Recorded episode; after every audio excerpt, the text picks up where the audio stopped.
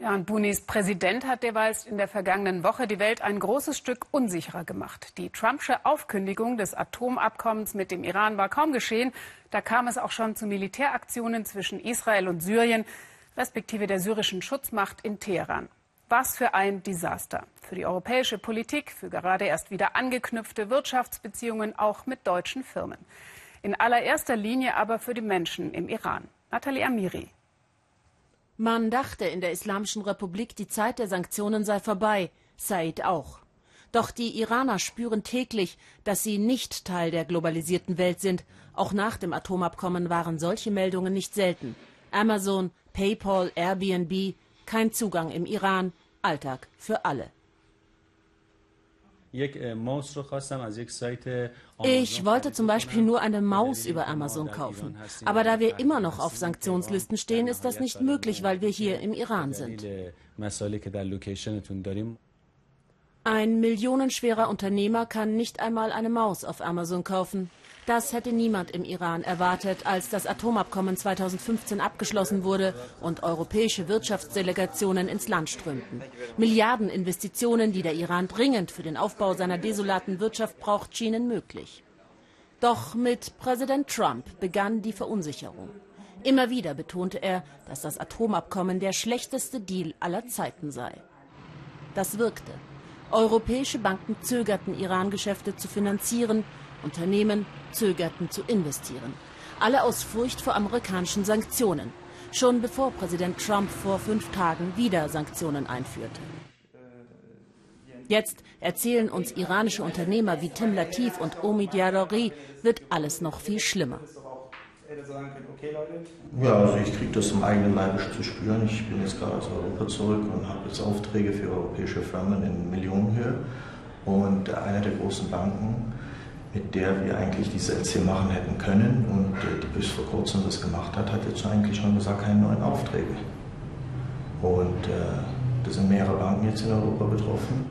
Die Banken fürchten amerikanische Sanktionen, wenn sie Iran-Geschäfte finanzieren. Ein Schock war zudem der Tweet des neuen US-Botschafters in Deutschland, Minuten nach Trumps Ausstieg aus dem Atomabkommen. Er fordert deutsche Unternehmen auf, ihr Iran-Geschäft unverzüglich runterzufahren. Ich denke aber, dass die Politik auf jeden Fall ähm, gegenüber der amerikanischen Regierung auch eine Position beziehen muss. Und ähm, äh, es geht ja jetzt auch nicht nur um Iran, es geht ja generell darum, ähm, wollen wir uns alles diktieren lassen. Ich meine, es gab einen Vertrag, der Vertrag wurde eingehalten von der iranischen Seite, das bestätigen alle. Und einseitig ist die amerikanische Regierung aus dem Vertrag ausgestiegen und macht jetzt Druck auf die deutschen Unternehmen mit der, dem, dem Tool oder mit dem Mittel des Geschäftes, was sie in Amerika haben und sagen, entscheidet euch. Das heißt, die deutschen Unternehmen werden eigentlich erpresst. Unternehmer hoffen jetzt auf Garantien für das Iran-Geschäft von der europäischen Politik. Die iranische Regierung fordert diese ein. Denn der Iran möchte mehr als ein Lippenbekenntnis. Deshalb wird Abbas Arochchi, der Chefunterhändler der Atomverhandlungen, Außenminister Sarif bei seinen Gesprächen mit Europa am kommenden Dienstag begleiten. Das Atomabkommen steht auf dem Spiel. Bekommt der Iran keine Garantien, droht er, die Urananreicherung in kürzester Zeit zu beginnen. Was fordern Sie für Garantien von Europa, fragen wir.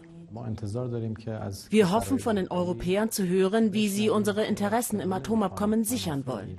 Das Abkommen besteht aus zwei Säulen. Die eine ist die Einschränkung unseres Atomprogramms, die andere die Aufhebung der Sanktionen gegen uns. Wir haben Ideen für Garantien, möchten aber erst einmal von Europa hören, was sie uns überhaupt anbieten. Wie wird der Iran reagieren, wenn es nicht genügend Garantien für das Iran-Geschäft geben wird? Die Unsicherheit bei den Iranern jedenfalls ist mindestens so groß wie beim Rest der Welt. Sie haben bereits damit begonnen, Goldmünzen zu kaufen. Sicherheit in unsicheren Zeiten, wenn es keine Devisen mehr gibt. Ja, sehr schwierige Zeiten für den Iran. Aus Teheran ist jetzt meine Kollegin Nathalie Amiri zugeschaltet. Nathalie, der iranische Außenminister reist ja aktuell nach China, Russland und Europa, also zu den anderen Vertragspartnern des Abkommens. Was soll aus iranischer Sicht bei diesen Gesprächen herauskommen? Naja, sie wollen in erster Linie wirklich das Atomabkommen retten, aber dafür haben sie Forderungen gestellt. Und zwar muss die Wirtschaft im Iran belebt werden. Und dafür gibt es einfach zwei ganz konkrete Dinge, die gemacht werden müssen. Einmal muss der Transaktionsverkehr gesichert werden.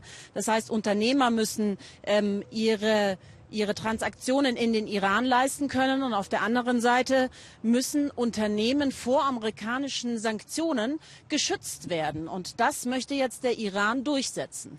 Hm, der deutsche Außen- und Wirtschaftsminister haben ja aber gesagt, es gebe kaum Möglichkeiten, europäische Firmen gegen US-Sanktionsstrafen zu schützen. Welche Konsequenzen hat das? Das ist richtig. Und diese Unsicherheit haben wir hier bei deutschen Unternehmen auch massiv gespürt. Wir haben Dutzende Unternehmen angerufen, um mit ihnen Gespräche zu führen, Interviews zu führen. Alle haben eine Teilnahme abgesagt, weil sie sich fürchten. Sie sagen, eine einzige Aussage vor der Kamera könnte unser Amerika-Geschäft gefährden. Und darum geht es. Sie müssen jetzt abwägen, ist der Iran wichtiger oder das Amerika-Geschäft?